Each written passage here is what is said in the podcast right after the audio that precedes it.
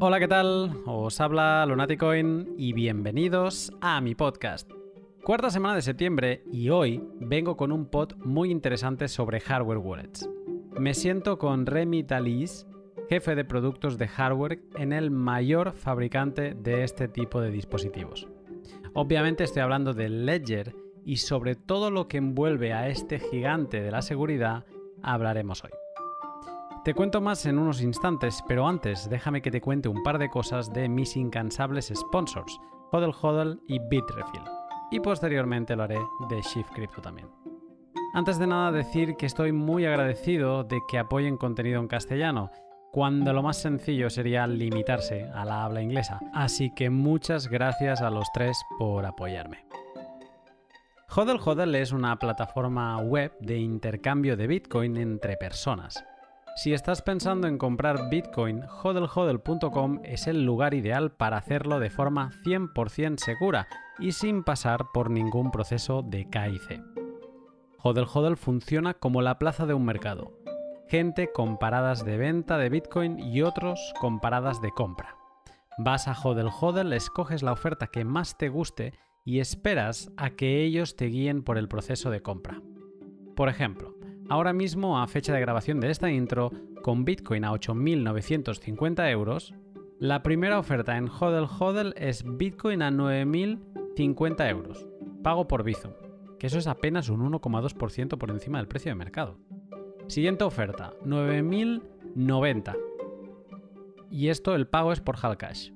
Siguiente oferta, 9.100, pago por transferencia SEPA. Realmente los precios son muy bajos. ¿Quién decía que comprar Bitcoin sin KIC era caro? Si quieres experimentar el verdadero potencial de Bitcoin y acumular satoshis de forma 100% soberana, prueba hodlhodl.com y sorpréndete de lo fácil que es eh, utilizarlo. Y recuerda que si te registras utilizando el código lunático en mayúsculas, recibirás un descuento en las comisiones para siempre. Qué bien va Bitrefill estos días que están cayendo airdrops del cielo. Y bueno, aunque no hayas recibido ningún airdrop, también puede ser que con tanta cuarentena estés pensando en darte algún capricho sin que nadie se entere. Y para ello, bitrefill.com es tu lugar. Porque puedes conseguir diferentes tarjetas regalo pagando con Bitcoin, Lightning, Ethereum, Litecoin, Dash y Doge. Y vivir así con cripto, sin registrarte ni crearte una cuenta. Solo necesitarás un email para que Bitrefill tenga alguna forma de comunicarse contigo en caso de que algo falle. Y ya. Bitrefill España en estos momentos te permite vivir literalmente con cripto, gracias a la posibilidad de comprar tarjetas regalos de los supermercados Carrefour, Hipercore, Supercore y Opencore, cargar tu depósito en Cepsa, vestirte en Mango, Zalando y HM, por ejemplo, y equipar tu casa en IKEA, MediaMark y Amazon. Échale un vistazo entrando en su web, haciendo clic en los links que encontrarás en la descripción, también en mi web, lunaticoin.com, o en el tweet de publicación de este podcast. Y sorpréndete por la cantidad de servicios que ofrece Bitrefill. Como te decía, en el pod de hoy hablo con Remy Dalis sobre hardware wallets y ledger. Repasamos sus aspectos fundamentales, diferencias con las software wallets y saltamos de lleno a hablar de sus dispositivos nano y de la arquitectura de las hardware wallets en general, tanto su arquitectura propia como la de algún competidor.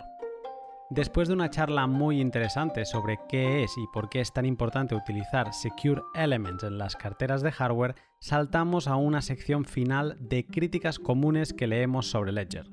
No dejamos una por comentar desde que son closed source, la inexistencia de un hardware wallet Bitcoin only, el filtrado de información a Ledger Live, eh, su última vulnerabilidad entre forks de Bitcoin y el hackeo de miles y miles de cuentas de su tienda online. Un pod muy recomendable para poner en valor el trabajo de Ledger y, por ejemplo, plantearse si hay tanta diferencia entre dispositivos AirGap y los que se conectan vía cable. Como lo mejor están las palabras de Remy, sin más, te dejo con el pod. Buenas tardes, Remy. Buenas tardes, Luna. ¿Cómo estás? Muy bien, muy bien. Eh, ahora me, decías fuera de, pod que, estás en, una tarde de, domingo en París, ¿no? Exactamente, estoy en mi casa en París eh, con sol, así que ya sé lo, lo, que voy a hacer después de este podcast. Perfecto. Pues, eh, pues mira, me va perfecto que me digas esto para no demorar más, porque además eh, tengo un, un pod eh, preparado con muchas preguntas de, muchos temas diversos.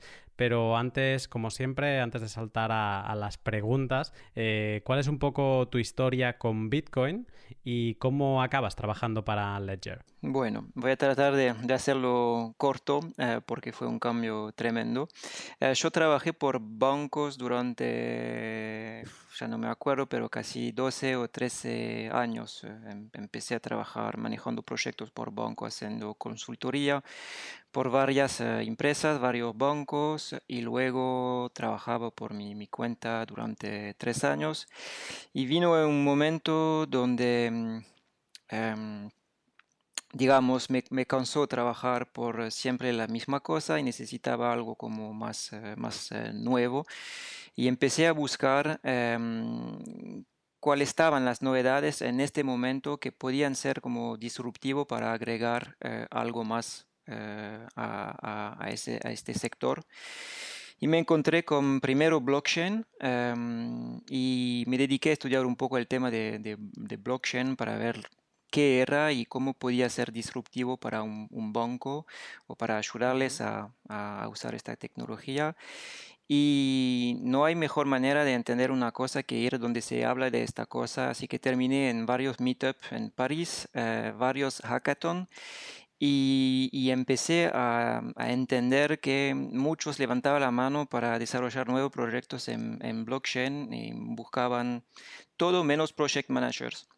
Y pensé, bueno, qué está pasando, yo quiero seguir eh, en un camino, en un tipo de trabajo y esta nueva tecnología. Y empecé a, a comprar eh, criptomonedas, eh, Bitcoin, pero otras, porque para mí era la mejor manera de entender la tecnología y lo que hacía con eso. Y me enamoré de Bitcoin y, y de, de, toda la, la dinámica alrededor y de toda la la, semilla inicial eh, que fue que Bitcoin existió, porque existió y me encontré en contra mi sector, mm, los bancos, digamos.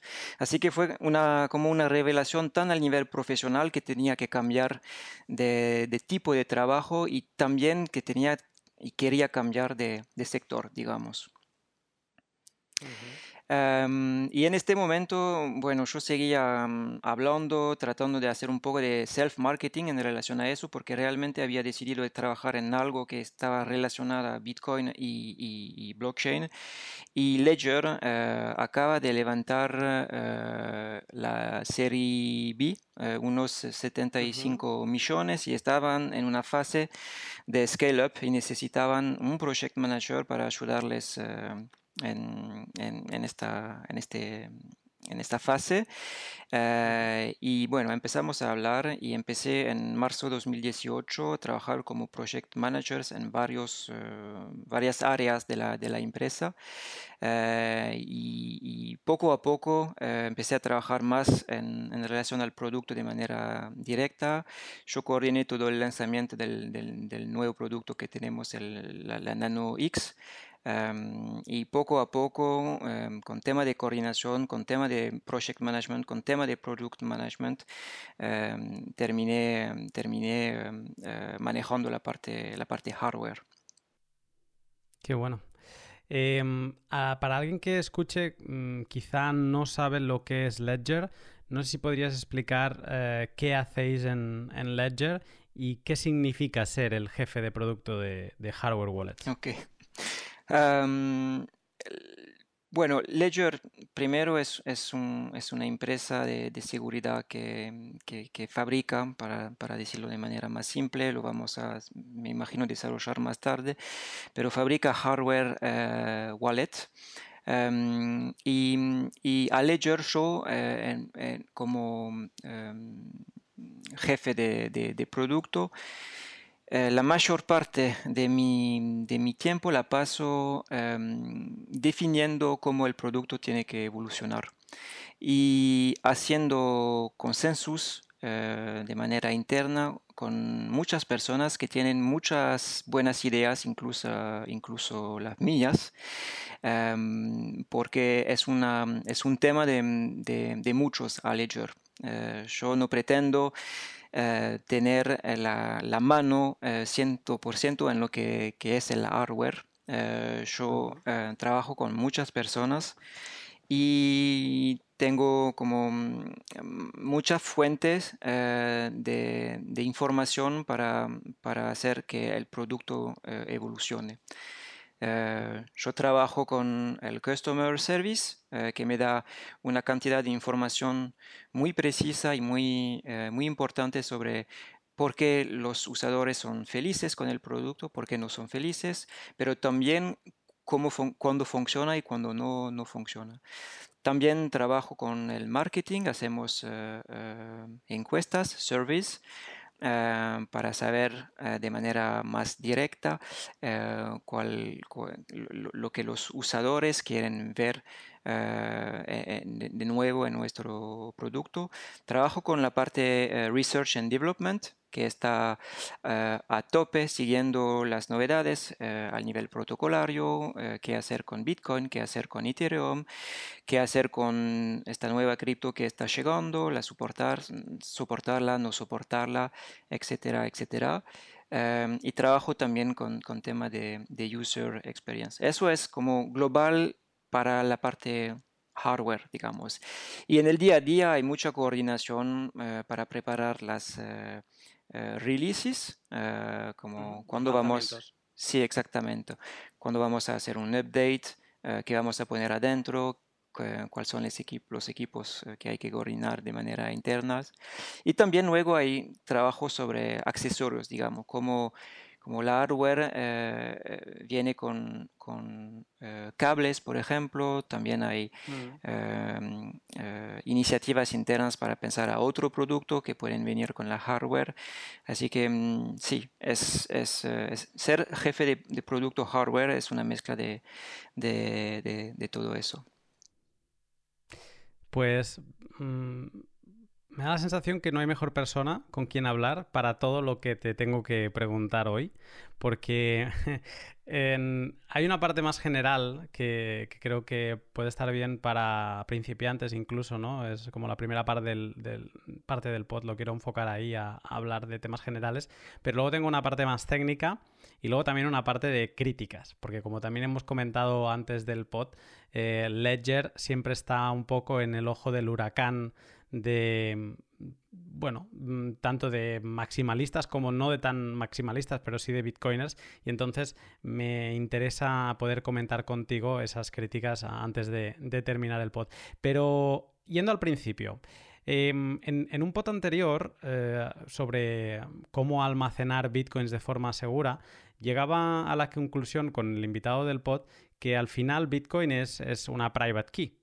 Y que, tú tienes que, o sea, que cuando tú utilizas una wallet, eh, lo que estás haciendo es habilitando esa private key para poder operar con el protocolo de, Bitcoin, para firmar transacciones, eh, etcétera, ¿no? O generar nuevas direcciones para recibir em, eh, más Bitcoin. Pero al final, Bitcoin es, es esa private key. De, wallets, de software, pues tenemos un montón. Tenemos desde las más antiguas como Electrum y luego otras más nuevas como Samurai o, Wasabi. Entonces, em, teniendo software wallets, ¿podrías explicar qué es una hardware wallet? Sí, sí, sí, sí. Bueno, yo diría que la hardware wallet primero es un, es un producto mm, eh, físico que tenés entre tus manos que te eh, permite manejar tus eh, criptomonedas de manera eh, segura. Yo la considero, o nosotros la consideramos, la consideramos como, como una caja fuerte, ¿no? y una vez que la, la inicializas, sí, puedes depositar eh, básicamente tu Bitcoin eh, en, esta, en esta llave y la private key, como decías, la llave privada, eh, la puedes mantener, mantener de manera como fuera de, de, línea. Y ahí voy a la, diferencia como em, em, principal entre la, hardware y la, software. Es que cuando tienes una llave privada, te da mucho, mucho poder en realidad, porque estás en, total control de, tu criptomoneda, ¿verdad? Em, y por este tema es fácil de targetear una computadora o un mobile que es conectado eh, a Internet eh, de manera directa con, eh, con Internet básicamente. Em, una software te va a generar una llave privada en una computadora conectada. Y en eso no está totalmente segura porque tu, tu, software instalada en tu computadora o en tu mobile puede ser víctima de un malware. Vas a tener básicamente eh, un código eh, que está procesando, vos no sabes, eh, y, te puede básicamente em, sacar estas llaves privadas, ver lo que estás haciendo, ver las llaves privadas. Y a, este momento, justo a este momento, básicamente hay dos personas que, que saben cuál es la private key que te da acceso y control a tu Bitcoin. Vos no lo sabes y la primera vez que, vas a, a, mandar eh, tus Bitcoin eh, en la cuenta relacionada a tu llave privada, bueno, otra persona tiene la misma llave privada, puede ver los Bitcoin que hay adentro y como él también tiene control sobre tu Bitcoin, puede mandárselo a, a, otra, a otra cuenta. Y esa es una diferencia fundamental entre un producto que está eh, conectado y un producto que está completamente frío cuando viene el momento de crear esta llave privada y también de manejar tus eh, criptomonedas. Hmm. Se me ocurre una pregunta aquí, pero me la, guardo para un poco más adelante, que, es cuando, cuando creas, por ejemplo, Ledger, ¿no? Cuando creas eh, una clave privada, tienes el dispositivo conectado al ordenador. Eh, entonces, alguien podría argumentar que, estás en la misma situación, ¿no? Pero, pero bueno, la menciono aquí un poco también para no olvidarme. Y, ahora te la haré porque tengo otra pregunta que hacerte en relación a esto de las, de las software wallets. Em, entonces, em, también hay otro tipo de persona que, que em, que intenta sustituir el uso de hardware wallets, ¿no? que por lo que tú me has dicho, pues es como un dispositivo offline y más adecuado para generar estas llaves privadas, pues hay gente que intenta sustituir estos dispositivos teniendo, por ejemplo, un teléfono Android eh, offline, sin conexión a, Internet, o un ordenador eh, también con la misma situación, sin conexión a Internet, allí tiene una wallet y entonces eh, digamos que hace pretende utilizar esos dispositivos de la misma manera que, eh, que, se utiliza una hardware wallet, ¿no? Para almacenar sus bitcoins, incluso para firmar transacciones, pero sin estar conectados a Internet. ¿Qué te parece este tipo de setups? Me parece, me, parece la, misma intención eh, inicial que es de, generar una llave privada en un environamiento totalmente frío, digamos, que no es conectado, que no tiene software, que no tiene... Así que yo diría que es, funciona y funciona bien. Em, me parece bien por alguien que, por ejemplo, tenga duda en, en, en, una hardware, por ejemplo, Nano o, otros competidores, yo diría que, que, no es para, para todos en realidad. Porque cuando lo pensás, eh, eh, no, es, no, es, no es complicado, pero quiero decir, tienes que tener una, una, computadora completamente frío. No es una computadora desconectada, es una computadora que le haces un reset total, eh, que le sacas un montón de, de, cosas em, y, luego tienes que instalar un software en esta computadora. Por ejemplo, si, yo tomo el, software Electrum, porque hablabas del Electrum, eh, que es un, super software, em, lo tienes que instalar también de manera eh, desconectada, así que descargarlo en una llave, eh, enchufar la llave, instalarlo y y, una vez que tienes eso y una vez que tienes tu computadora con tu llave privada mm, eh, generada por eh, Electrum sobre tu computadora, por ejemplo, luego para manejar tus criptomonedas tienes que también tener Electrum en versión conectada en otra computadora y luego tienes que eh, generar una transacción en la computadora fría, luego ponerla en tu llave privada, en tu llave USB, perdón, luego conectarla a la, computadora conectada, eh, eh, cargarla en, el software Electrum, firmarla, depositarla en la llave de nuevo, enchufarla en la... Así que de, de un punto de vista de user experience, eh, no es para todos. De un punto de vista técnico, todo el setup no es para todos. Así que para, para concluir, diría que funciona, y yo lo veo como una solución alternativa para alguien que, que, está listo a hacer todo esto, a hacer el setup de este, de este, dispositivo, pero al final no es para, para todos. Mientras que con un dispositivo como, como la hardware wallet eh, eh, Ledger Nano, eh, democratizamos un poco el uso de, de, de un dispositivo totalmente frío para generar llaves privadas y almacenarlas de manera segura y firmar transacciones de manera fría también.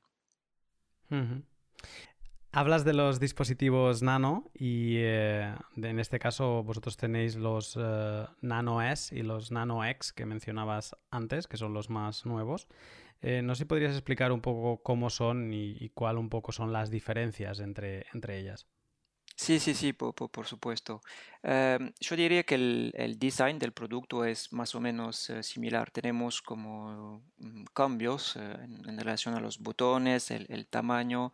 Em, yo diría que la, la value proposition eh, de la Nano X es la movilidad. es un, un producto en, en, que, que, es diferente de la Nano S por varias especificaciones, diría tenés una pantalla, se dice pantalla, ¿verdad? Un screen, pantalla más grande que te permite ver más informaciones. Eh, em, eh, más memoria, eh, se puede almacenar más criptomonedas adentro, más aplicaciones, digamos. Si yo hago un comparativo con la Nano S, si tomas, por ejemplo, las aplicaciones Bitcoin y todas las eh, hermanas, diríamos, eh, los forks, etcétera, puedes almacenar hasta 20 aplicaciones porque son, tienen tamaños diferentes. Pero de manera mm, eh, mediana diría que vos en el NanoS puedes almacenar 5 a 7 aplicaciones, 4 a 7 aplicaciones, depende, y el Nano X es eh, hasta 80 aplicaciones. Ahora sí que para los altcoiners seguramente lo hablaremos más tarde, pero es un producto que te permite eh, estoquear más aplicaciones. Em, también tenés la, la batería eso te permite eh, manejar tu, hardware sin, necesitar necesariamente una, conexión. Eh, y también tenés comunicación eh, Bluetooth más allá de, la parte USB. Em, cuando salimos el, el, Nano X también salimos el nuevo Ledger Live móvil. y, sí, y la, promesa era tener un producto que puede funcionar con un, un móvil con más capacidad, más autonomía. Eh, y otra cosa, pero es una parte como más técnica, una nueva eh, arquitectura, digamos, eh, donde, donde los botones y, la pantalla funcionan directamente con el S, el Secure Element. Pero eso es un, detalle más, más técnico, diría. Mm. Ah, aprovecho, eh, ahora, ahora entraremos a esta parte más técnica, pero aprovecho que ya lo mencionas ahora. Eh, entonces, el, el Nano X eh, funciona solamente con un Secure Element, no tiene un microcontrolador de, uso general. Sí, sí, lo tiene, es la, la, arquitectura es un poco diferente. Los dos tienen microcontrolador y Secure Element, los dos. Vale. Para, para entrar en, en, esta materia voy a, voy a mencionar un, una cosa que le escuché a, un compañero tuyo en Ledger, al, creo que es el CTO, a Charles eh, Guillemet. Supongo que habré destrozado la pronunciación de su nombre, pero... No, no, no, perfecto. Perfecto. Pues, ah, pues Charles eh, decía que, que una hardware wallet ha de cumplir tres características de seguridad. La primera es la posibilidad de generar aleatoriedad o entropía de calidad, ¿vale? Para así poder generar una semilla y, tu clave privada, básicamente, de, forma segura. eso la primera. La segunda es la posibilidad de poder demostrar la legitimidad eh, o incorruptibilidad del dispositivo con algún mecanismo de integridad tanto para el hardware como el firmware. Básicamente es saber que, el dispositivo pueda chequear que nadie lo ha manipulado cambiándole el firmware o, el, hardware. Y, por último, eh, decía que los hardware wallets eh, han de garantizar la confidencialidad de tus llaves y la semilla, aunque tengan ataques físicos o remotos. ¿Vale? Entonces, escuchándole, em, pues y un poco con lo que veníamos comentando ahora, te quería preguntar eh, cómo es la arquitectura de una hardware wallet para cumplir con, con esas premisas de seguridad.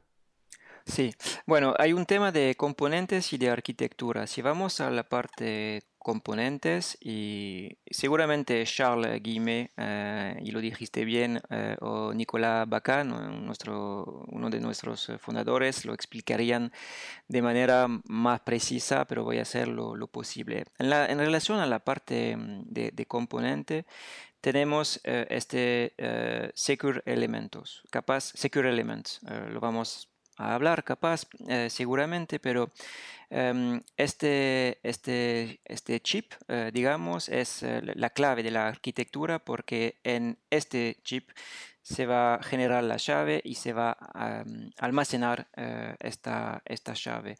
Em, es el que se encarga de generar la, entropía.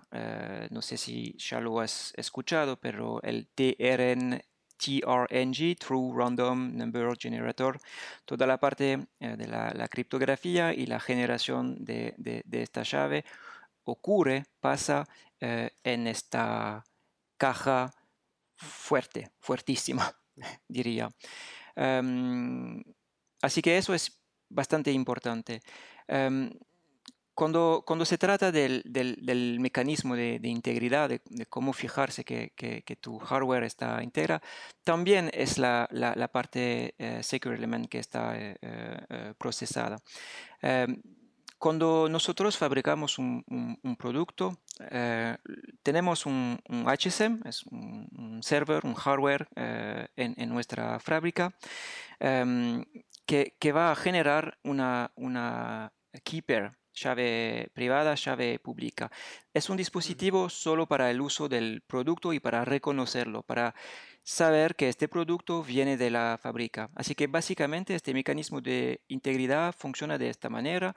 Este producto tiene una llave privada y una llave pública y básicamente cuando se conecta a través de eh, nuestro software, la parte de Ledger Live, establece una conexión con, con nuestro HSM.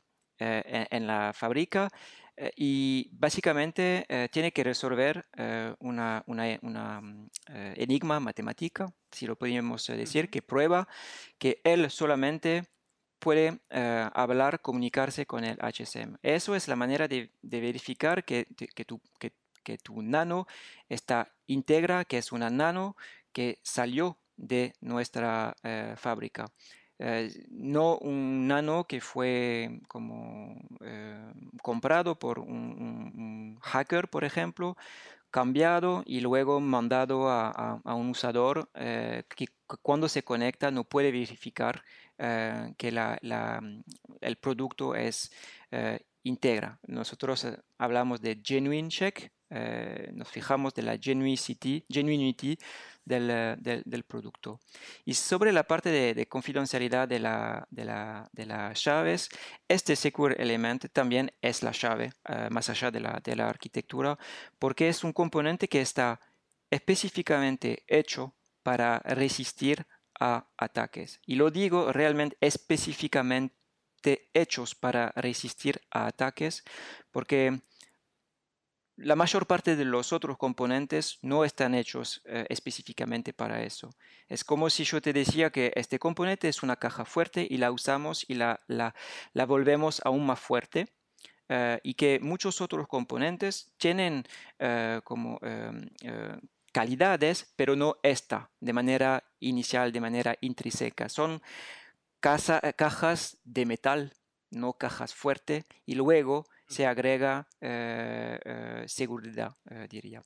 Luego, si hablamos un poco más de la arquitectura, porque se trata mucho de seguro elemento, de MCU, básicamente si yo hablo del NanoX, el MCU, el microcontrolador, es un chip que puede procesar código. El código, un ejemplo en el NanoX en relación al MCU, es el código que va a permitir de establecer una comunicación con una computadora, sea una comunicación USB o sea una comunicación eh, Bluetooth. Es como alguien que abre y cierra una, puerta. Luego no quita que toda la seguridad, todo el código, eh, toda la parte em, eh, de la, del firmware está eh, manejado en el, en el, Secure Element. No sé si va a hablar a, la gente que escucha o toda la gente que escucha, pero el MCU es como un proxy. Te permite establecer una, una conexión entre tu device eh, y varios eh, medios de comunicación tipo USB o, Bluetooth, para, para dar un ejemplo. Eh, me parece muy interesante muchas cosas de las que has dicho y voy a saltar em, de lleno a hablar del Secure Element, un poco haciendo recapitulación por lo que has dicho. Eh, arquitectónicamente tenemos dos elementos, el MCU, que es un microcontrolador de, uso general, y luego tenemos un elemento específicamente, con lo que estabas eh, explicando, diseñado como una caja fuerte, que es el, el Secure Element y donde dentro del Secure Element, en los nano, eh, tenemos el, True Random Number Generator, o sea, donde se genera el número aleatorio de donde sale la llave privada, ¿no? Y es muy importante que se generen eh, una buena aleatoriedad para que esa clave privada no sea vulnerable y sea realmente aleatoria. Eso se realiza dentro del Secure Element.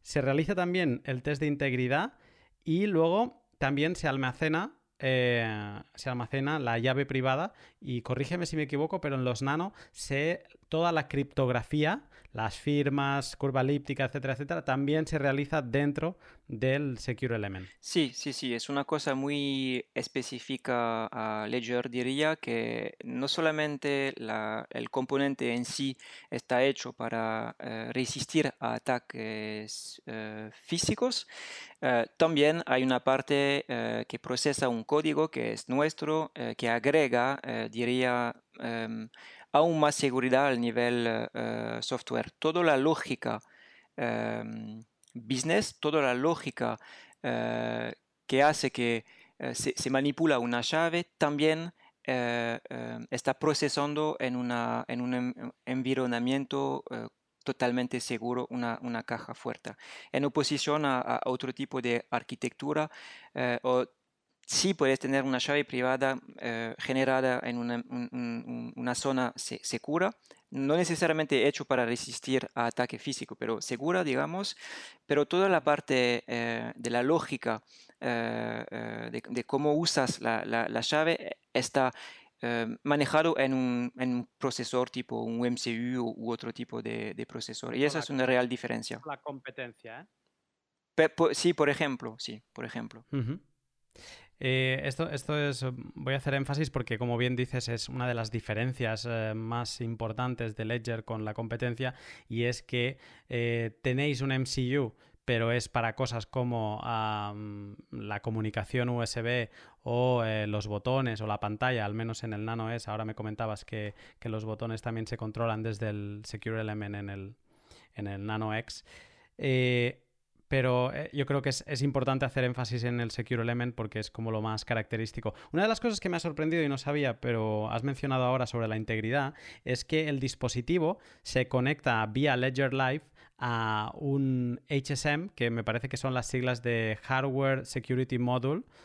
Digamos, con lo que has mencionado, significa que tú siempre que tengas un Ledger Nano vas a necesitar conectarte al Ledger Live eh, al menos una vez para, para saber si la integridad de tu dispositivo es correcta. Digamos que no puedes comprar un, LED, un, Nano S y utilizarlo directamente con Electrum, por ejemplo. Bueno, sí, sí, sí, puedes, eh, pero nosotros recomendamos pasar por la, parte eh, Ledger Live por este, no solamente por este test de integridad, pero también para educar lo que es la, la, la, nano, porque hay conceptos eh, que no son necesariamente de seguridad o que, quiero decir, el público eh, objetivo eh, es muy largo.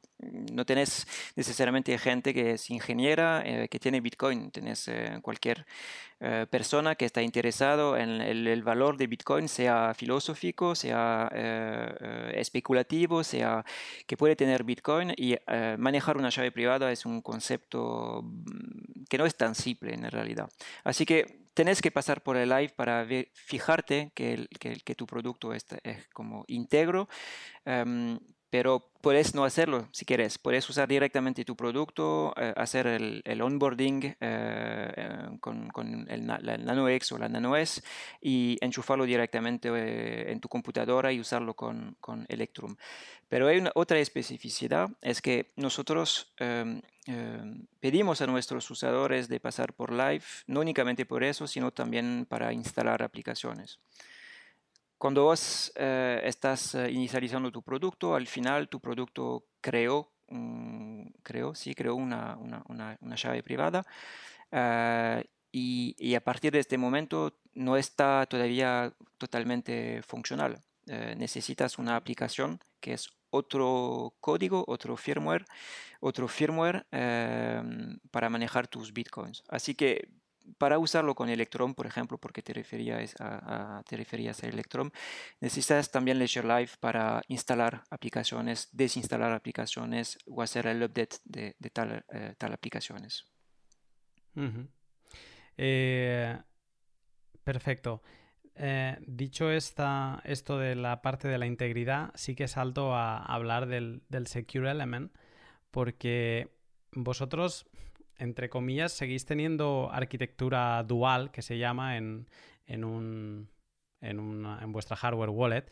No, es que me quiera centrar a hablar ahora de la competencia, pero por ejemplo, para quien nos escucha que tenga un poco de perspectiva, Trezor no utiliza una arquitectura dual, simplemente lo, tiene todo funcionando sobre un MCU, que es, eh, como decíamos, un microcontrolador de uso general. Vosotros, como otra competencia como podría ser Colcar o Bitbox, pues sí que trabajáis una arquitectura dual, pero eh, mm, casi todo lo hacéis dentro del Secure Element. Eh, como, como, veníamos a, mencionar ahora. No sé, has, has, explicado algunas cosas, pero no sé si podrías explicar un poco más qué es esto del Secure Element y por qué es tan especial que el Ledger lo haga todo dentro del Secure Element. Ok. sí. ¿Cómo explicarlo de, otra manera? E, es un... Primero, diría que es una elección, elección eh, tecnológica, primero. Quiero decir, se trata de hardware y se trata de criptomoneda y se trata de Bitcoin, de llave privada, pero eh, nuestra expertiza, reside en seguridad. Eh, y hoy en día nuestra convicción y los hechos eh, hablan también es que no hay más seguro que este tipo de componente, el Secure Element. Puedes escuchar Secure Element de un lado, MCU del otro, Safe, em, Safe. Memory chips. Exactamente. Em, y, en realidad solo hay un elemento que realmente eh, está, está comprobado que resiste a ataques físicos y es el seguro elemento que usamos que es eh, un ST31 o ST33. Realmente los demás, y, no quiero entrar en, en una, una, una, forma de competición en este podcast, pero eh, son claim decir que tu memory chip es safe es, es algo que estás eh, diciendo y tratas de probar, pero no está comprobado por eh, una, mm, una, autoridad de seguridad que realmente va a decir, bueno, eh, tiene mecanismo de, para resistir a ataques físicos, así que vamos a hacer ataques físicos y al final le vamos a dar una certificación que este, este, mm, este componente resistió a tal ataques físicos, mientras que en el Secure Element lo tenés. Te voy a detener un momento porque has introducido a un tercer actor. Llevamos hablando un rato de MCUs y de Secure Elements y ahora has mencionado los eh, Safe Memory Chips. Ah, yo antes he dicho que, tú, eh, o sea, que Nano eh, y Ledger estaba en una arquitectura dual de, MCU y Secure Element y, vosotros en, en los blogs que he leído de Ledger eh, creo que sois los únicos que hacéis la diferenciación entre que hay dos tipos de Secure Elements, ¿no? O, hay Secure Elements y Safe Memory Chips.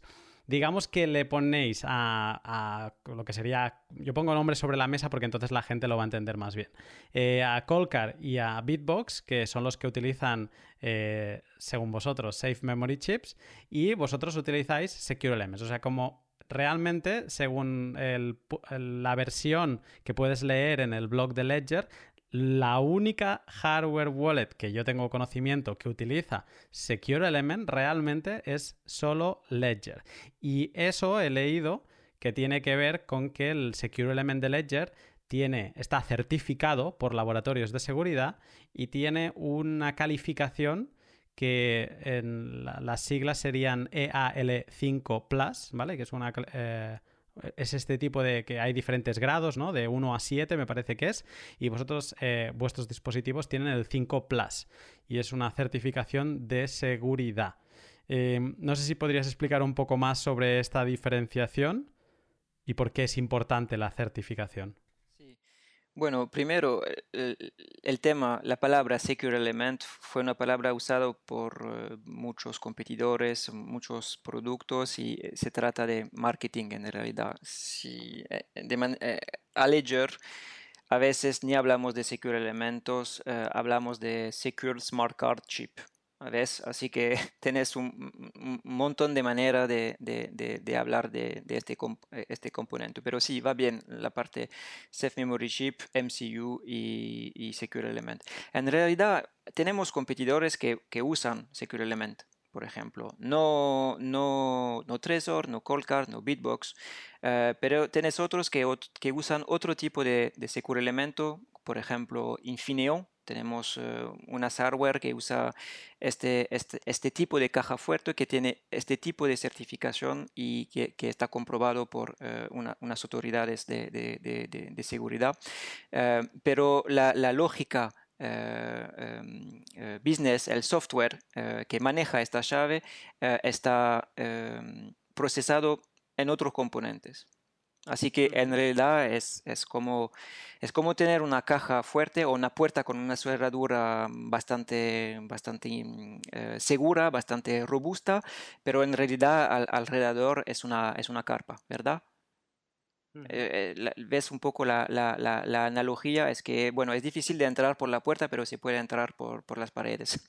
Em, así que, mm, sí yo, yo diría que mm, em, eh, esas... Em, me perdí, perdón, en, en, lo que estaba diciendo. No, en la importancia de, de, que, de que el Secure Element sea eh, realmente un, según vosotros, un Secure Element y por lo tanto esté certificado y, y que tenga esta, este tipo de calificación.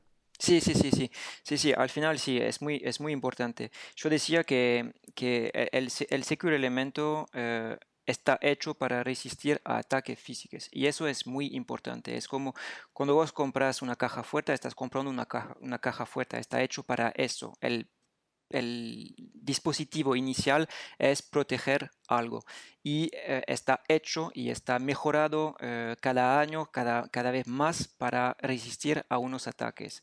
Y si no hay una autoridad que ejerce eh, control, que ejerce, em, que hace como test de eso y que dice, bueno, si están haciendo un claim que resiste a tal tipo de ataques físicos y lo estamos comprobando tratando de atacarlo de manera física eh, y, que en realidad queda como un claim. Tenés que, em, siempre tenés que, que hacer... Em, em, Demostrarlo. Eh, demostrarlo, sí, sí. Así que para nos es muy, nosotros es muy importante porque si no al final todos pueden decir tenemos un secure elemento porque desarrollaron una parte de seguridad alrededor de, de un chip.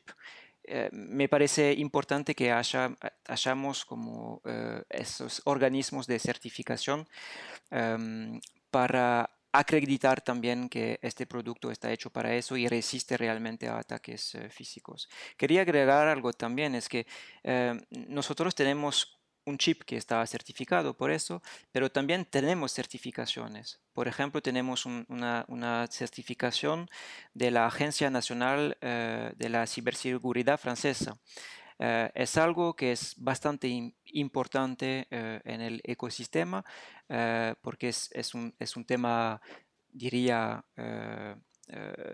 serio eh, este tipo de certificación y la, Nano S y la Nano X son los únicos eh, productos en sí y no se trata solamente del componente, se trata del producto que están eh, certificados, que tienen una certificación.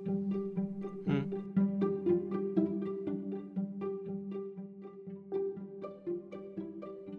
Espero que te esté gustando la charla con Remy Prepárate porque ahora viene un poco más de conversación sobre arquitectura de hardware wallets y un repaso con Remy por todas las críticas que se le hacen a los dispositivos Ledger. Pero ahora déjame hablarte un minuto para que te explique una característica muy interesante de la hardware wallet Bitbox 2. Bitbox 2 es la hardware wallet de la empresa suiza Shift Crypto, me gusta mucho y es la que recomiendo a familiares y amigos porque es ideal tanto para principiantes como para usuarios avanzados. Utiliza una arquitectura dual con la que se protege a tu semilla frente a ataques físicos y en definitiva te sirve para operar con tus bitcoins de forma segura. Cuando compras una Bitbox 2, aparte del dispositivo, también recibes un adaptador USB-C, un cable eh, por si no quieres conectarlo directamente al PC, y una tarjeta micro SD de 8 GB. Una de las características que pasan desapercibidas en la Bitbox 2 es su ranura micro SD, donde puedes almacenar copias de seguridad de tus 24 palabras, con lo que no solo dependerás de tu copia en papel o metal, sino que también podrás añadir redundancia y guardar tu semilla en digital en otros lugares seguros. Muy pocas hardware wallets te dan esta posibilidad y es una característica que usuarios principiantes y avanzados agradecerán mucho. Si te estás planteando subir tu seguridad de nivel, no te lo pienses más y échale un vistazo a la Bitbox 2 siguiendo el link que encontrarás en la descripción en mi web lunaticoin.com o en el tweet de publicación y descubre esta genial hardware wallet atemporal. Y recuerda que si utilizas el código Lunaticoin en la compra de tu Bitbox 2 tendrás un descuento de al menos el 10%.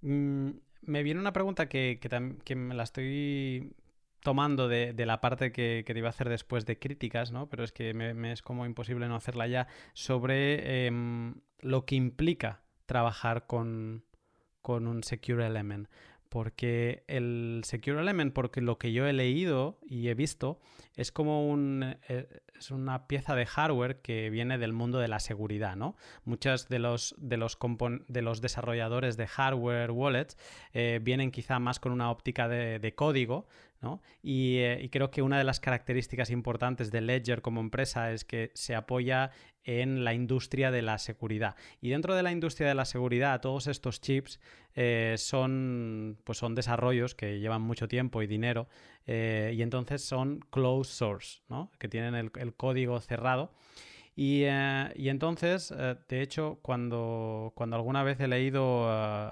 que ha hecho entrevistas con algún miembro de Ledger, ¿no? De, oye, ¿y para cuándo podremos tener el, firmware de, Ledger que sea open source? Dice, no, no, es que nosotros por acuerdos con el fabricante del microchip, nosotros no podemos liberar todo el código porque hay partes que deben ser closed source porque el propio chip es closed source.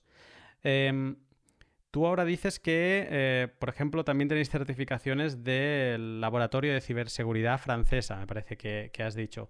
Eh, ¿Entiendes que, haya gente que, que no quede tranquila con no ver cómo están las cosas eh, construidas o cómo está el código desarrollado dentro de un SE? Porque es una caja fuerte tan negra, digamos, el, Secure Element, tanto para un atacante como para alguien que quiera revisar desde fuera si se están haciendo bien las cosas, ¿no? Que si a alguien se le escapase una parte del código o digamos que este laboratorio de seguridad mm, no analizase bien las cosas, pues podría haber algo que hubiera quedado mm, sin, analizar y, alguna falla de seguridad. Eh, ¿tú, cómo ves este, este tema o esta crítica?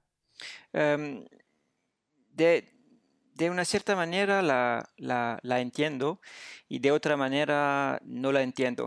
Te voy a decir por qué. Em, yo diría que depende a qué nivel te, te, pones. Si te pones al nivel de seguridad e ingeniería o si te pones a nivel de eh, valores, filosofía, conceptos, eh, que todo tiene que ser em, eh, open source. yo diría, por ejemplo, que Entiendo perfectamente la, crítica. Em, si vos lees eh, el, libro blanco de Satoshi Nakamoto, obviamente se dice que el código de Bitcoin tiene que estar eh, open source.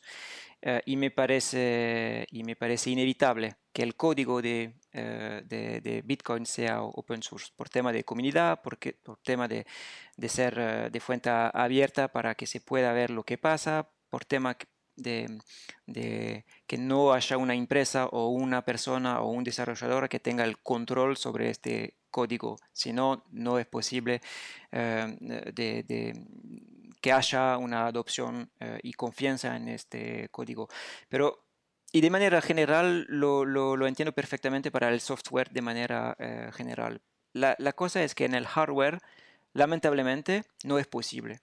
Eh, no es posible de ir a este nivel de, open source. Primero yo diría que en realidad todos los chips son más o menos closed source de manera general.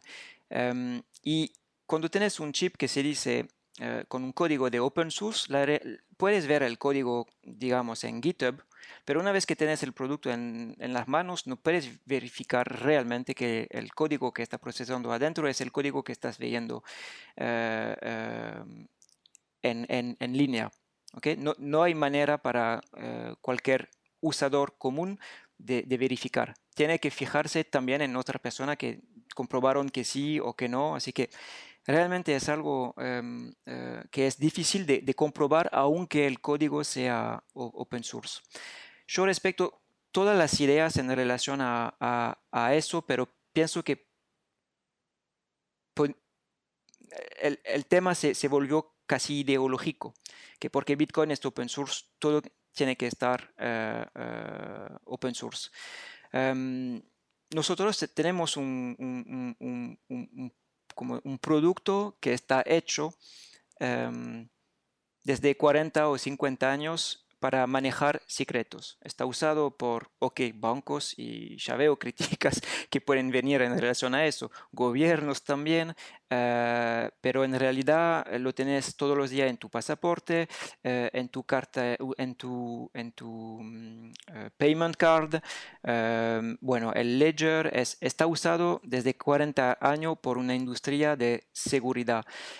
no digo que hay que fijarse de manera ciega, pero es difícil también de challengear una, una historia entera eh, a este nivel.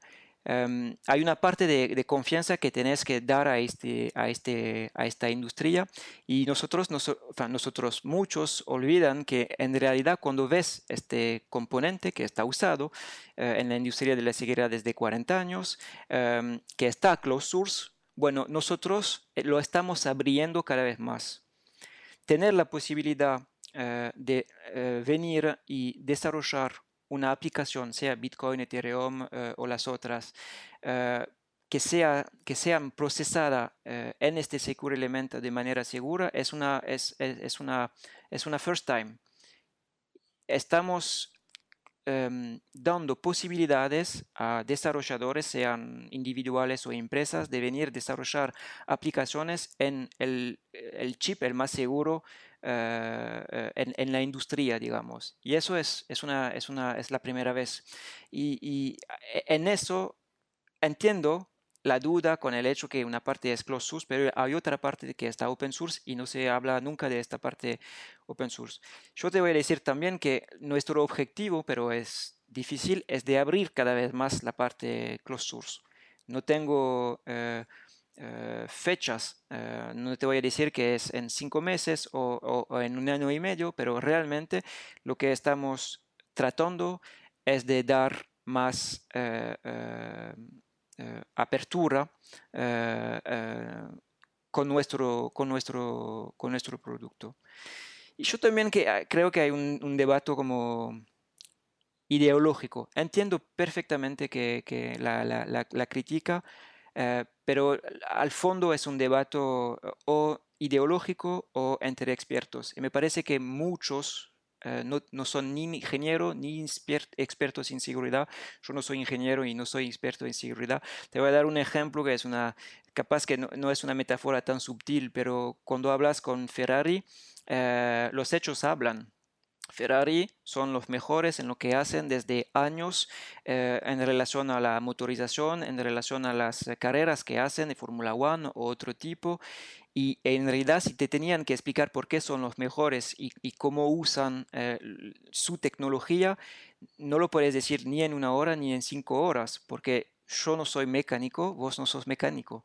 Es algo como realmente hay hechos que hablan y también eh, son expertos en, en, en, el sector que están desarrollando. Así que no sé si el ejemplo eh, es llamativo, pero para challengear algo hay que también entender los detalles de cómo funciona la seguridad, de cómo funciona la ingeniería, la ingeniería eh, del, del, trabajo que, que está hecho y, y también del, de los valores de la, de, de la, empresa.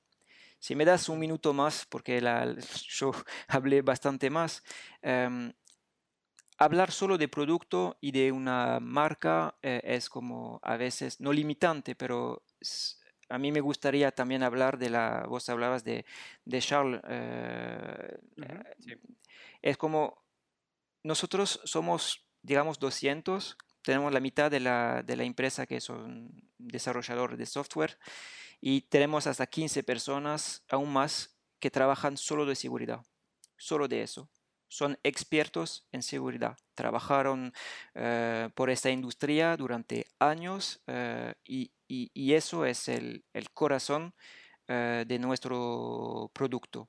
Es muy importante de decirlo porque estas personas están animadas por valores. No están acá para poner una backdoor, están en contra de eso, pero de manera eh, intrínseca. Y lo que están haciendo es atacar otros productos no para decir que hecho al final es mejor que los otros, porque hay todo un tema de non-disclosure, eh, hay una manera ética de hacerlo. Eh, lo hacen porque consideran que todo el mundo tiene derecho a tener una solución que está completamente segura, sea closed source o open source. Atacan todos los días competidores y nosotros mismos. Se dedican a eso 100%. Y a veces van a haber otras eh, industrias. Y al final esto hace que la seguridad general de nuestro producto y también de los otros em, eh, se mejora cada vez más. Eso es muy importante. Así que entiendo la, crítica del closed source, pero hay que ver también lo que una empresa que tiene una parte closed source porque tiene un NDA con tal tipo de, de, fabricante de Secure Element, está haciendo algo del otro lado que es básicamente más abierto, que, mucho más abierto de lo, de, lo, de lo que pensamos y se dedica a la seguridad. Eh, esto que acabas de mencionar del trabajo de, Charles es el laboratorio Don John, si no me equivoco. Eh, y, he de decir que cuando hablas con otros, con vuestros competidores en privado, todo el mundo tiene a Ledger en muy alta estima por, em, por, por el trabajo de, mejora del ecosistema, como bien acabas de explicar. O sea, esto es algo que si quien nos está escuchando no lo sabía y solo tenía la imagen, eh, digamos, crítica de lo que es Ledger, pues, eh, pues que sepáis que en la industria, incluso si veis conversaciones de los más maximalistas eh, desarrolladores de hardware wallets, cuando aparece Charles en Twitter y se pone a hablar, es como que un aura de respeto aparece en escena y de golpe empiezan a hablar todos muy correctamente porque eh, digamos que el, trabajo que se está haciendo desde el laboratorio de, de Donjon de mejorar todo, eh, todo el ecosistema es, genial y, es de agradecer y en eso sí que soy muy, muy consciente y me, alegra que lo hayas eh, mencionado porque tampoco íbamos a tener mucho tiempo de, hablar de, de en, en este episodio, ¿no? pero Genial, después de esta explicación, eh, déjame preguntarte un poco sobre lo que antes eh, he dejado un poco entrever que era una duda existencial que tenía. Ahora mismo tenemos Ledger, que sí, que tenemos un, microcontrolador de uso general que es el que nos sirve para comunicar el ordenador al Secure Element, pero luego yo hay algo que te prometo que no entiendo y lo he intentado. Yo, yo no soy técnico, yo vengo de una parte eh, ingeniería, pero de arquitectura, o sea, yo no, tengo ese conocimiento de software o, de hardware, y mm, yo no entiendo cómo algo que el Secure Element, en este caso, que está en contacto con un ordenador y que está en contacto con Internet a través de un cable, ¿no? A través de ese ordenador que está conectado a un cable con esa hardware wallet, yo no entiendo cómo puede transmitir información hacia el ordenador pero que de ninguna manera, a través de un ataque remoto, el hecho de estar conectado con cable no se pueda acceder a esa información. ¿Tú tendrías alguna explicación que, pueda mm, eh, explicar cómo se comporta un Secure Element para no filtrar información, aunque esté conectado vía cable, eh, que es eh, mm, aparte del Nano X, pero el Ledger Nano S, eh, la única manera de conectarse es por cable, ¿no? Y es una de, las otras críticas que se le hace. Em, bueno, e, es, es, un poco difícil porque siempre voy a volver al hecho que el SQL Elemento en realidad está diseñado para, para eso, que sea con una llave, una comunicación USB o una comunicación eh, Bluetooth. La manera en realidad de, como de, de preguntar al Secure Element que firme algo, todo eso se pasa en, en, un, en un environamiento completamente cerrado. Así que cuando vos conectas tu, tu, tu, tu, nano en tu computadora, en realidad lo que viene de la computadora es una información básica que es eh, una, una dirección eh, y, una, mm, y cifras, básicamente, si quieres mandar, eh, no sé, un Bitcoin a tal dirección, lo que transita por este cable es eh, esta información. En este momento el cable no está interactuando con el Secure Elemento el mismo. Está conectado, está hablando con una aplicación, la aplicación Bitcoin. Cuando la aplicación Bitcoin está hablando con, con tu computadora, digamos, la parte donde se almacena la llave privada está eh, offline, básicamente. Lo que hizo la aplicación es derivar de la llave privada que está en la parte segura eh, una, una, dirección y nada más. Así que la aplicación toma la información y luego la aplicación en un environamiento completamente aislado eh, comunica con el secure elemento y le pide firmar esta información. Esta información vuelve firmada por el cable, pero en ningún momento hubo una conexión directa entre la llave privada que está en el Secure Elemento y eh, tu software o tu computadora del otro lado del cable. No sé si logro realmente explicarlo porque vuelvo siempre a lo mismo que son detalles como bastante eh, como técnicos, eh, y lo siento si no logro a, convencerte con esas, explicaciones, pero realmente todo el dispositivo eh, y el Secure Elemento está hecho eh, para que em, nunca em, algo pueda hacer en contacto directo con la llave privada. Imagina si mañana había una información que se podía como no extraer, pero eh, que escapar nunca sería la llave privada, sería la información que estás pidiendo a la llave privada de firmar. Y eso es realmente diferente. Puedes pensar, bueno, puede ser que haya un tema un, día como de, no sé, de, privacidad o no sé qué, pero al final tu llave privada, esa siempre se queda encerrada. Em, te explico yo cómo me da la sensación eh, que funciona, eh, aunque sigo sin entender la parte técnica que eso lo hace posible. ¿no? si tenemos en cuenta cómo es una, una, puerta giratoria de un banco, ¿no? cuando tú entras tienes que esperar a que la puerta gire para poder acceder a un banco. Eso, bueno, en centros comerciales, en, diferentes sitios, ¿no? Una puerta giratoria. Una puerta giratoria, y ahora esto me lo llevo yo a, la arquitectura, eh, lo que habilita es que la atmósfera exterior y la atmósfera interior nunca entren en contacto de forma directa. Siempre hay una fase donde te, tú estás cerrado dentro de esa puerta y luego accedes al interior del banco, vamos a llamarle así. ¿no? Eh, en el caso de, Ledger conectado por USB, a mí me da la sensación que la primera caja que encontramos es el, microcontrolador ¿no? de, uso general. Y eso sí que digamos que tiene facilidad de entrada. Está, la conexión entre el ordenador y el MCU es, directa. Luego, ese MCU está conectado a la caja de seguridad que es el Secure Element, que se está conectado a través de una puerta giratoria, ¿no? O sea, digamos que ya tiene que pasar un primer filtro. Eh, y luego, dentro de esta, de esta caja fuerte, hay otra caja fuerte. ¿Vale? Con, eh, digamos, otra puerta giratoria. Dentro de esta última caja fuerte, me da la sensación que es donde está la información más sensible. O sea, semillas, eh, firmas, eh, etcétera, ¿no? Toda la criptografía está en esta última caja fuerte dentro del, Secure Element. Y en, y en, la parte exterior del Secure Element están las aplicaciones, ¿no? De, Bitcoin y de, y de todas las altcoins. Entonces me da la sensación que como lo explicas, es como que como hay dos puertas giratorias, digamos, eh, el MCU nunca puede entrar en contacto con la parte más sensible, sino que primero tiene que entrar en contacto con la aplicación y la aplicación sí que puede entrar en contacto con la información sensible, pero nunca de una forma, o sea, nunca podrá conectar la, parte más sensible, que es la llave privada, con, digamos, el ordenador, ¿no? Eso ni por un ataque remoto ni que el, el usuario lo quiera, sino que tiene que pasar por diferentes fases y utilizar tu número PIN, que digamos es el que abre esas, esas puertas. Pero técnicamente a mí me cuesta de entender el, por qué es así, pero supongo que debe haber elementos de hardware ¿no?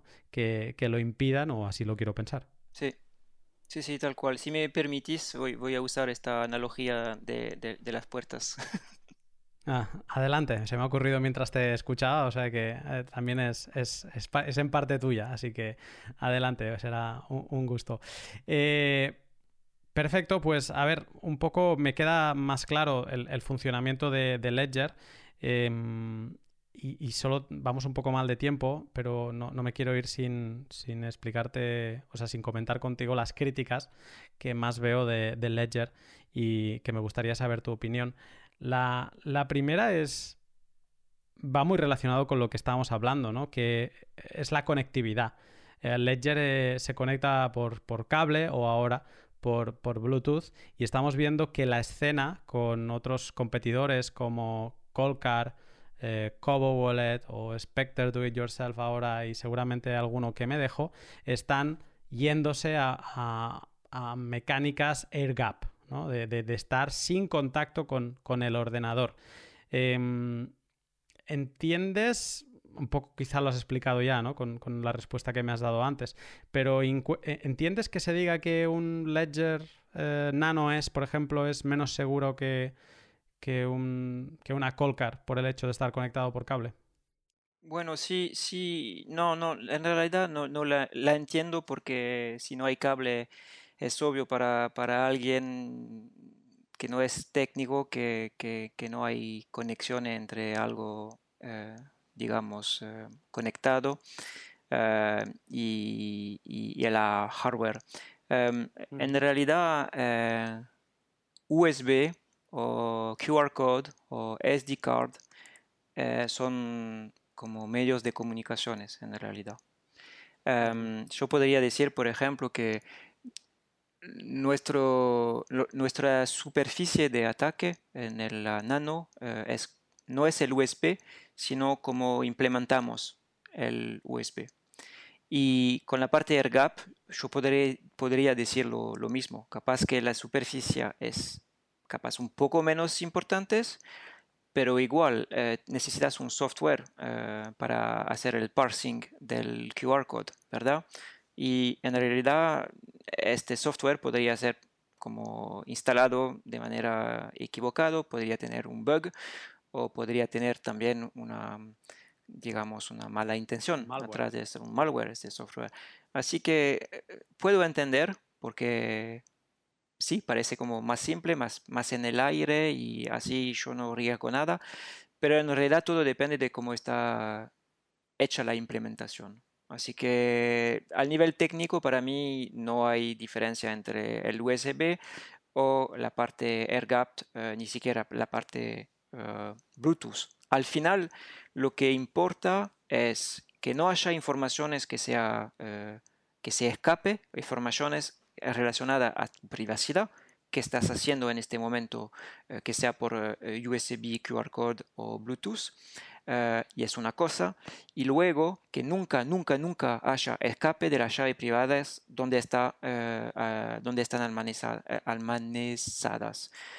Así que entiendo, pero espero que ah, aclarifique un poco que en realidad es un argumento, pero no es, no es 100% el... Es, es, algo sobre lo que he reflexionado esto mismo que acabas de decir, porque al final, en, incluso en una Colcar, ¿no? Que es como yo creo que incluso superado por el tema de los QR codes, porque aún es más air gap, ¿no?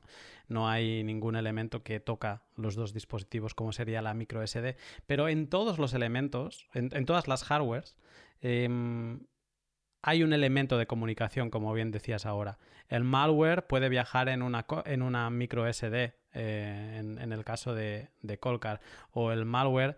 Eh, he visto que se están desarrollando la posibilidad de eh, actualizar dispositivos AirGap por QR code. Eh, enviando información con diversos QR codes consecutivos donde se transmite la información de forma visual, por llamarle de alguna manera. es lo mismo, ¿no? Es una forma de comunicación que, como tú bien decías, si se manipula el QR code, se puede manipular el código y por lo tanto se puede añadir un, malware. y, es interesante. Yo creo que llevamos mucho tiempo aceptando que todo lo que se conecta por cable es malo y lo que no se conecta por cable es bueno, pero siendo críticos y honestos con uno mismo, es, al menos a mí me, me ha hecho reflexionar. Algo sobre lo que Quizá yo personalmente, mm, por los elementos que tengo sobre la mesa, quizás soy un poco más crítico, es sobre el Bluetooth, porque vosotros implementáis la, en NanoX la tecnología BLE, que es Bluetooth Low Energy, y por ejemplo otros fabricantes de, no sé si son de seguridad, pero al menos son de llaves eh, de Second Factor como Yubico o incluso Google, Google tuve que retirar unas llaves de seguridad eh, que tenían implementada esta tecnología y Yubico ha dicho que no va a realizar eh, ningún tipo de llaves eh, con, Bluetooth de low energy de baja energía porque no lo considera un estándar suficientemente seguro. vosotros sobre esto entiendo que con el Dungeon y demás lo, lo habréis estudiado, pero mm, ¿qué tenéis que decir?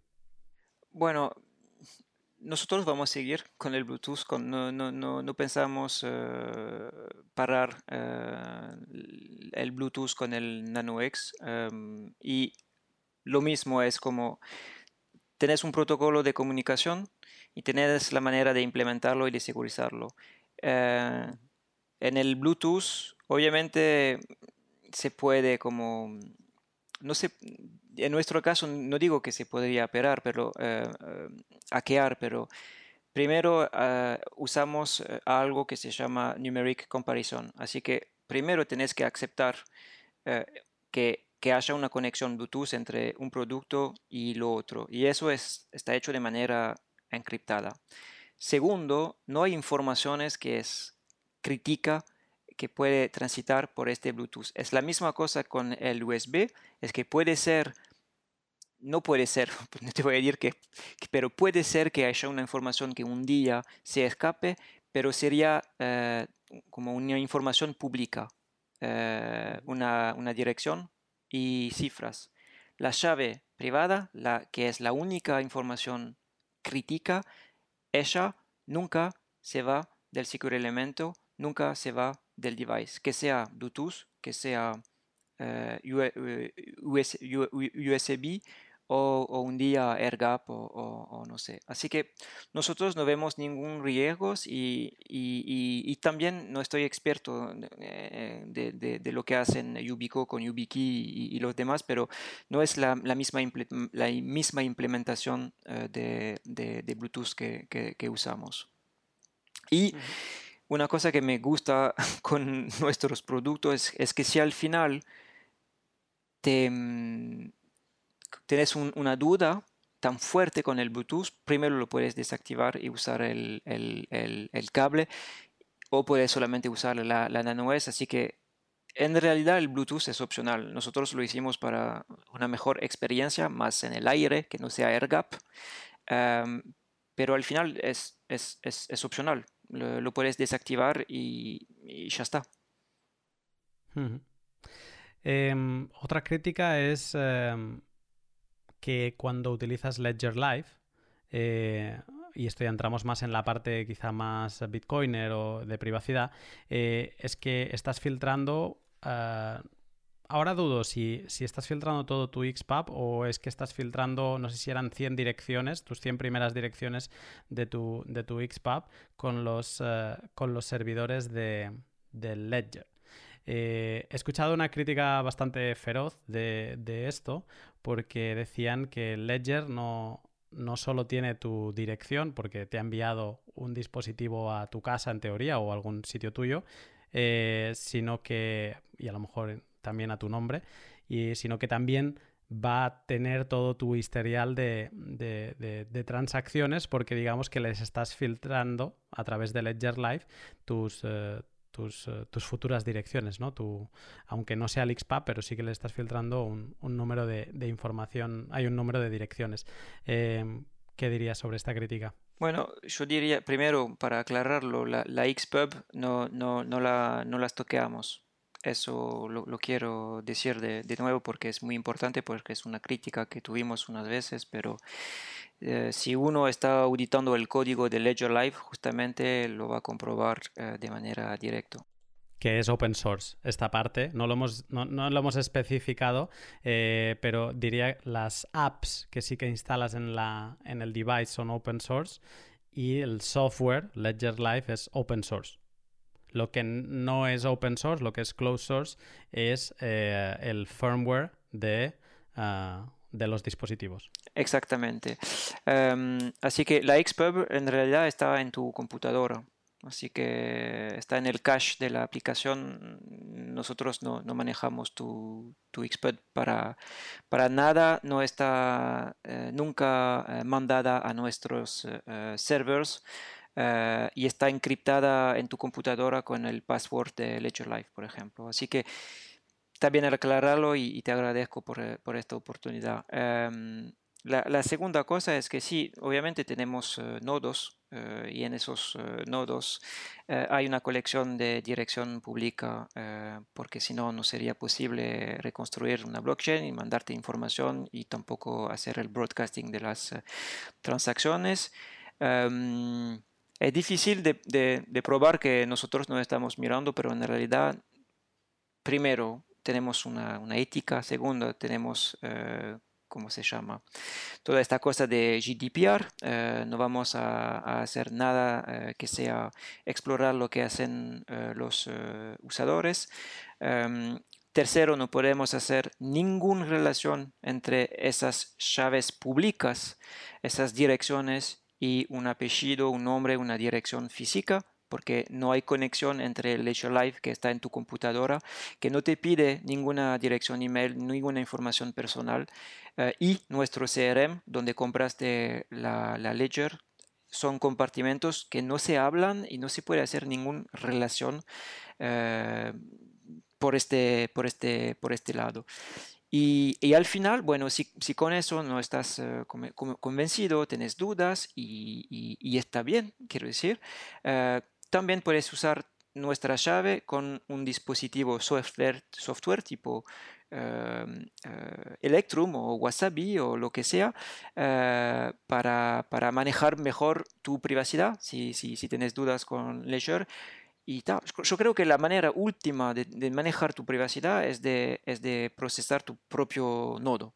tampoco usar un server de Electrum, porque al final estás dando confianza a, este, a este server también, quiero decir. No, lo puedes eh, auditar, no puedes comprobar que es como cuando vos usas un VPN. Hay VPN que son más o menos seguros, hay VPN que son más o menos buenos para la, privacidad. Así que al final, si realmente querés una privacidad última, uh, tenés que, tener tu propio nodo, ¿no?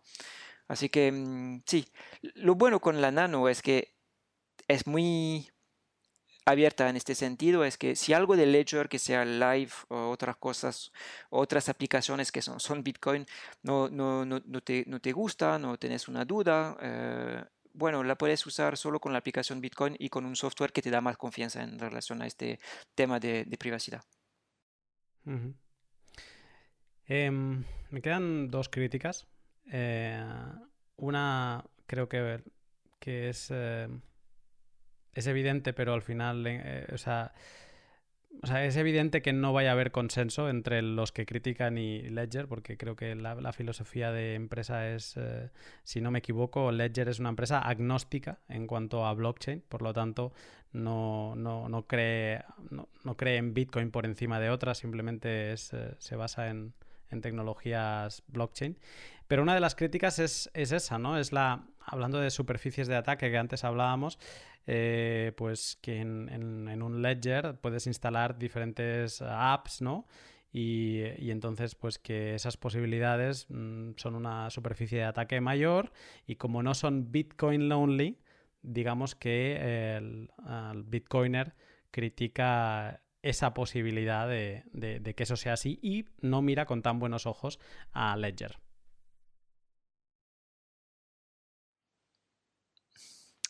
Yo diría que eh, siempre volvemos al tema, al tema técnico y me gustó tu analogía de, las puertas. Hay un, concepto muy importante eh, en, cómo está hecho la arquitectura del Secure Element. Tenemos la parte uh, bolos, uh, que en la parte closed source, que maneja la seguridad, y también tienes las aplicaciones que están procesadas por una otra parte dentro del elemento, digamos. Y cada aplicación tiene su espacio, su memoria propia completamente aislada, aislada de cada otra. Bitcoin nunca va a estar procesado en la misma zona que Ethereum o que otro tipo de eh, altcoin, digamos. Es, una, es, es, es único, es, es nuestra arquitectura es así hecha. Por eso decimos, si, si querés usar solo eh, Bitcoin de manera segura y si tenés cualquier duda con, con, esa superficie de ataque, bueno, solo descarga la aplicación Bitcoin eh, y queda aislada de todo el, el, resto en realidad. No, no hay una comunicación posible entre los dos. Por ejemplo, si yo tomo un ejemplo de de, un computador, por ejemplo, el código está open source, maneja también eh, Altcoin y la verdad, el código está manejando todo, así que si hay una, un escape de, algo o un, o, un bug o un ataque, en realidad tienes acceso a todas las criptomonedas. Si un día, por ejemplo, pasa que haya una cripto Em, una aplicación que tiene un problema, por lo menos solo esta aplicación y la cripto relativa a esta aplicación eh, puede ser eh, en riesgo, digamos, no las demás. Y este principio de isolación es bastante importante y otra vez es como nuestra eh, arquitectura que, que, está hecha así justamente para, proteger a los eh, usadores. Entiendo, eh, entiendo, pero al nivel técnico no es eh, posible.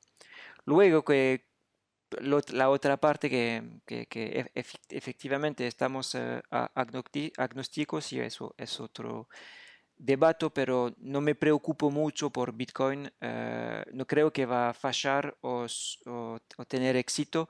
Eh, porque hay competición con Bitcoin, digamos. Al final hay toda una comunidad que hace mucho para, para Bitcoin y si tiene que salir, saldrá, digamos. Nosotros lo que queremos es todo, toda, cada persona tiene derecho a hacer lo que quiera con sus llaves privadas y, sus secretos, digamos, y en este sentido estamos agnósticos. No es que no tenemos em, nuestras propias convicciones en relación a Bitcoin, pero nuestro camino es la seguridad.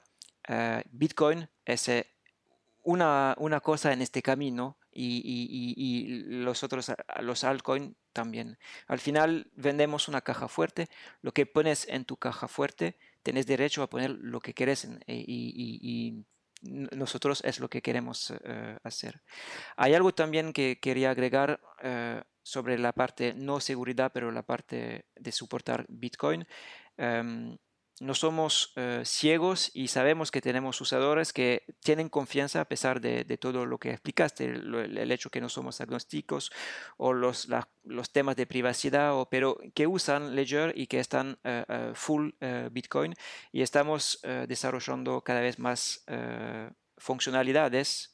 últimamente salimos la parte Coin Control, eh, no fue suficientemente rápido para muchos, pero otros eh, están realmente muy felices con esta, esta nueva funcionalidad y vamos agregando en el futuro más cosas eh, para Bitcoin, digamos, los Bitcoiners y, cualquier persona que cree que, en, esta, en esta criptomoneda. Em, se me ocurre escuchándote así como has de pasar por Ledger Live para instalar la aplicación de Bitcoin, aunque solo quieras utilizar Ledger en, Bitcoin, eh, ¿no sería una posibilidad para Ledger mm, de contentar a cierta parte del público haciendo como hacen otros eh, fabricantes una edición Bitcoin only que con digamos con la aplicación de Bitcoin precargada y que no dependiese de Ledger Live y que por lo tanto pudieras tener como la privacidad mm, asegurada de, inicio sin tener que conectarlo ni una vez a Ledger Live. Mm.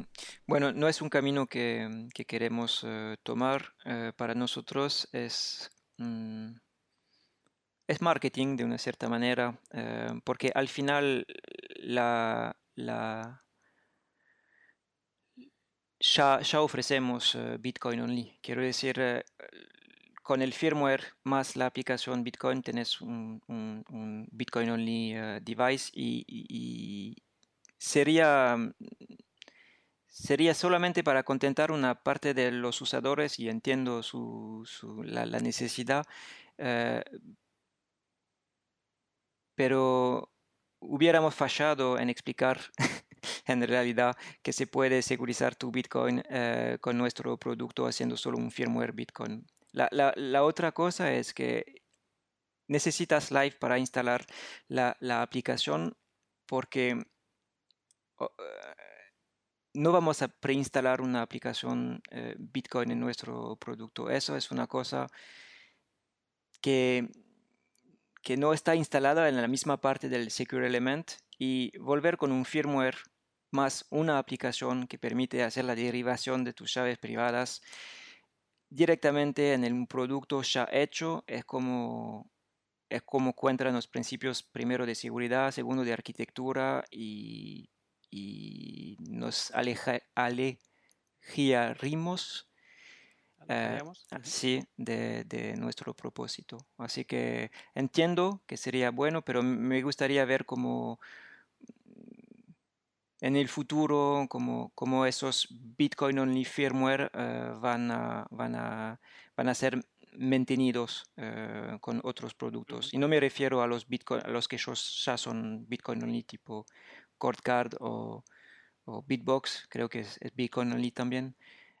Tiene una versión y otra versión que no lo es. Em, vale, me queda una última parte de críticas. Creo que son un poco las de las más actuales y, también que tiene que ver con lo último que estabas diciendo de la compartimentación de esas apps. Eh, justo este verano ha habido un leak y una vulnerabilidad detectada en, Ledger. El leak es que se han filtrado mm, ahora no recuerdo el número, la verdad, eh, pero muchas de las direcciones del CRM de, envío de dispositivos eh, se han, fue, hackeado, por lo, por lo que se ha, explicado, la base de, datos, de datos y, se ha filtrado esa información. Eso es la parte del leak. Y luego la parte de la vulnerabilidad es que em, hubo un problema donde si mm, tenías aplicaciones de forks de Bitcoin en, el, dispositivo, y aquí estoy hablando de Bitcoin Cash, pero también estoy hablando de Litecoin, mm, donde digamos que tú el usuario podía estar pensando que estaba firmando una transacción de Litecoin, pero en verdad estaba enviando Bitcoin ah, y, por lo tanto pues, eh, pues era una vulnerabilidad importante. Eh, el leak eh, ya lo he comentado, pero de esta última no va en contra de lo que estabas explicando antes de la compartimentación que tanto trabajáis vosotros en, Ledger. Em, bueno, la, ¿te referís a la compartimentación para la segunda crítica sobre la, aplicación Bitcoin o, para, en relación? Okay. Sí, sí, sí. Eh, en realidad es, como... Es, es tema en realidad de, de, Bitcoin y de los forks. Quiero decir, las aplicaciones están uh, aislados, por, eh, por supuestos, uh, pero es algo que, que, es como común en el ecosistema uh, Bitcoin, que sean hardware o software. Hay muchos forks que usan el mismo derivation pass que Bitcoin. Um, así que en este sentido, no es algo que no estábamos, eh, eh, estábamos conscientes de, esta, de esta posibilidad, eh, pero no veíamos,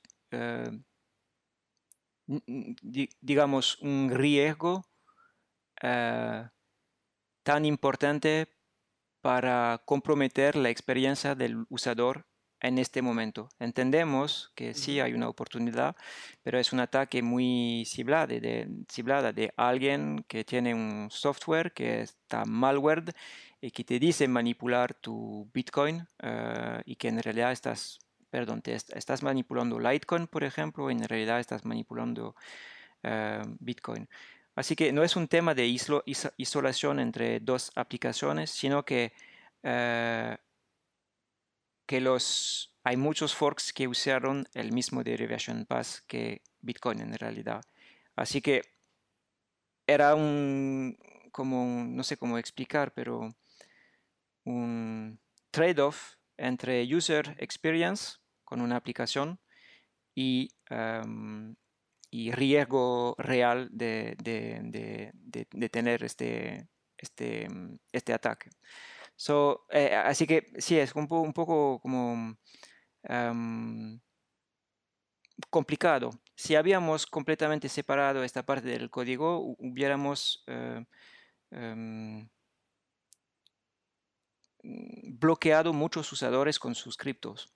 Así que la pregunta, la, la, la, la, solución no era evidente. Ahora estamos poniendo una alerta que te dice, mira, no estás usando un derivation pass que es eh, común eh, y vos luego te, tenés que fijar si estás conforme con eso o no, si es el software que está usando un, derivation pass eh, diferente o, o no.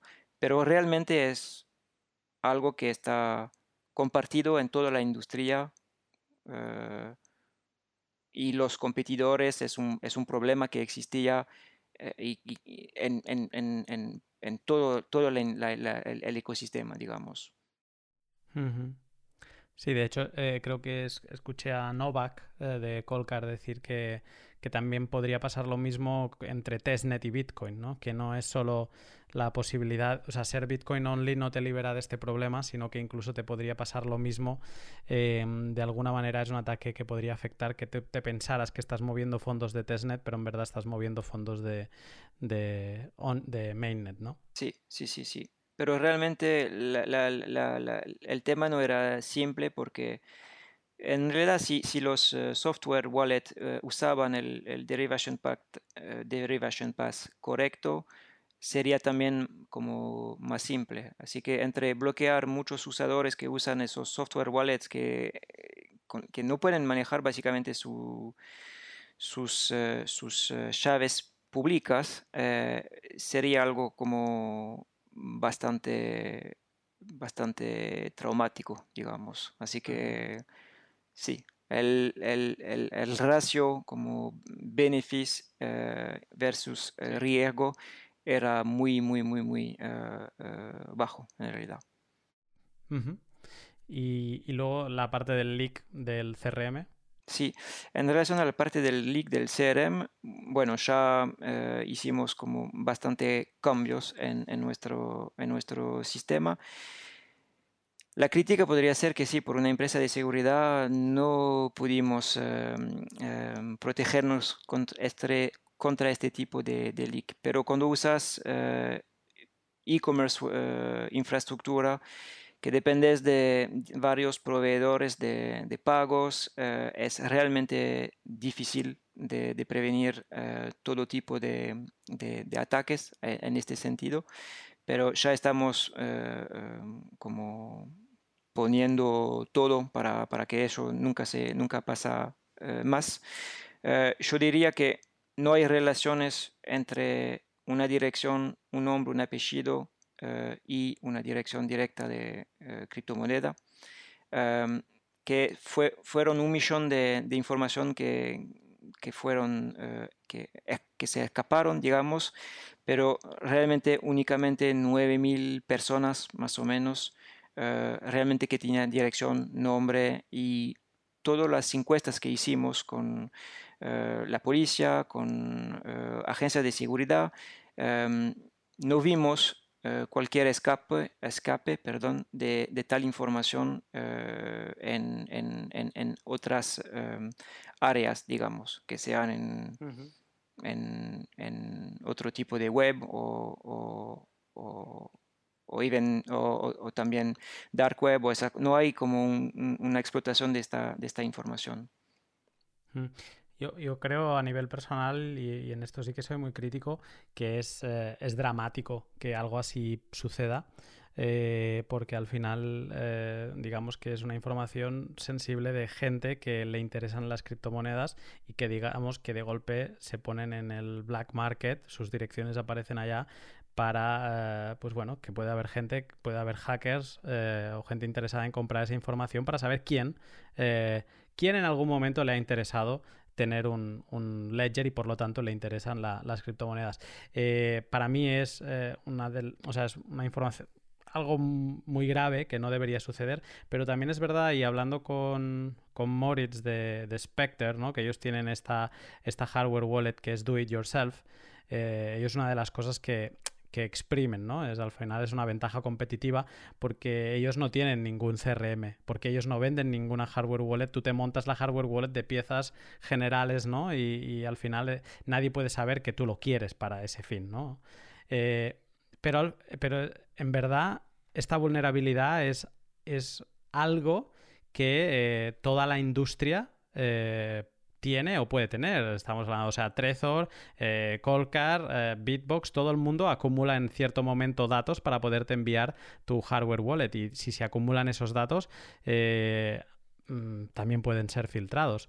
Em, no sé si ahora con el GDPR en Europa, pero sí que me da la sensación que es algo a nivel de industria en general, que sí que se debería encontrar otra manera, no sé cómo, porque no desconozco la manera, pero de poder saber dónde tienes que enviar, un dispositivo sin saber a dónde lo tienes que enviar. No sé si me explico, pero eh, creo que debería pasar por una solución así. Sí, sí, sí, entiendo, entiendo. Quería agregar que en, ningún caso estamos como negando nuestra, eh, digamos, em, em, responsabilidad. en este caso y bueno, lo, Quiero decir, em, hemos presentado como de la manera más simple, posible excusas y fuimos bastante transparentes sobre las medidas que estamos poniendo para que eso no se, no se pasa de nuevo, pero sí, entiendo, entiendo que sí, puede ser, fue un, un fracaso para mucha gente que, que, puede tener miedo de ser eh, targeteado si, si, si, si, su nombre y su apellido escapa en cualquier, sí, en cualquier zona de la, de, la, de, la, vida cripto y no cripto. Hmm. Bueno, puede ser también una manera para que la gente en general aplique la famosa frase de, de Don't Trust Verify y cuando compre cualquier dispositivo, eh, pues no lo envíe a su casa, ¿no? sino que busque un lugar tercero donde enviarlo o, o utilice algún sistema de pago donde no, digamos, conecte directamente su identidad y su dirección a, ese dispositivo. Y, bueno, creo que es una lección. O sea, mientras la industria se pone de acuerdo en encontrar a lo mejor un sistema como el que mencionaba yo antes, pues eh, sí que yo es una recomendación que lanzo que la gente antes de comprar un dispositivo para almacenar criptomonedas o cualquier dispositivo que tenga relación con criptomonedas eh, Bitcoin, pues que haga esta reflexión de dónde lo está enviando y qué datos está, está cediendo. Em, eh, Remy, te he robado muchísimo tiempo, más del que teníamos pactado. Entonces, yo no, no a mí ha sido una conversación que me ha encantado. Eh, no sé si para terminar eh, podrías explicar así en líneas generales qué podemos esperar de Ledger en un futuro cercano. Algo que puedas explicar o mm, no, o no, no sé, algo que me puedas dejar aquí. Bueno, más desarrollo para Bitcoin, eso es eh, seguro. y siempre una, una mm, una involucración, ayúdame. Sí, sí, sí, se ha entendido. Sí, cada vez más importante para la, la, seguridad de, de, las criptomonedas de, de nuestros eh, usadores. No, no, más ni menos, estoy eh, realmente feliz de, haber podido dar un poco más de explicaciones de lo que hace Ledger y por qué somos Ledger. Eh, no fue fácil eh, en, otro idioma, pero me alegro haberlo hecho y espero que, que, que, vos y los, los que escuchan este podcast van a entender un poco mejor nuestras intenciones y que, y que siguen eh, que sigan teniendo confianza en, nuestros productos. Eso es importante. Pues te agradezco mucho el esfuerzo con el español. Eh, este, esta temporada no sé qué me está pasando, pero de, cuatro pods que llevaré emitidos eh, desde septiembre, tres de los invitados no eran nativos españoles, pero agradezco mucho el esfuerzo de, de, haber hablado una hora y media eh, sobre Bitcoin, Ledger y hardware wallets en general en un idioma que no es el, tuyo nativo y por todas las explicaciones yo creo que ha estado genial y que se ha entendido todo. Eh, y nada, obviamente pondré los links de, tu perfil de Twitter por si alguien te quiere seguir eh, y también de, Ledger. Y también muy interesante, creo que es importante que la gente conozca Donjon, también podré el, link un poco de, los diferentes informes y que se vea lo que se está trabajando. Y, nada, de nuevo, agradecerte el, rato que, que me has prestado. No, no, gracias a vos. Gracias.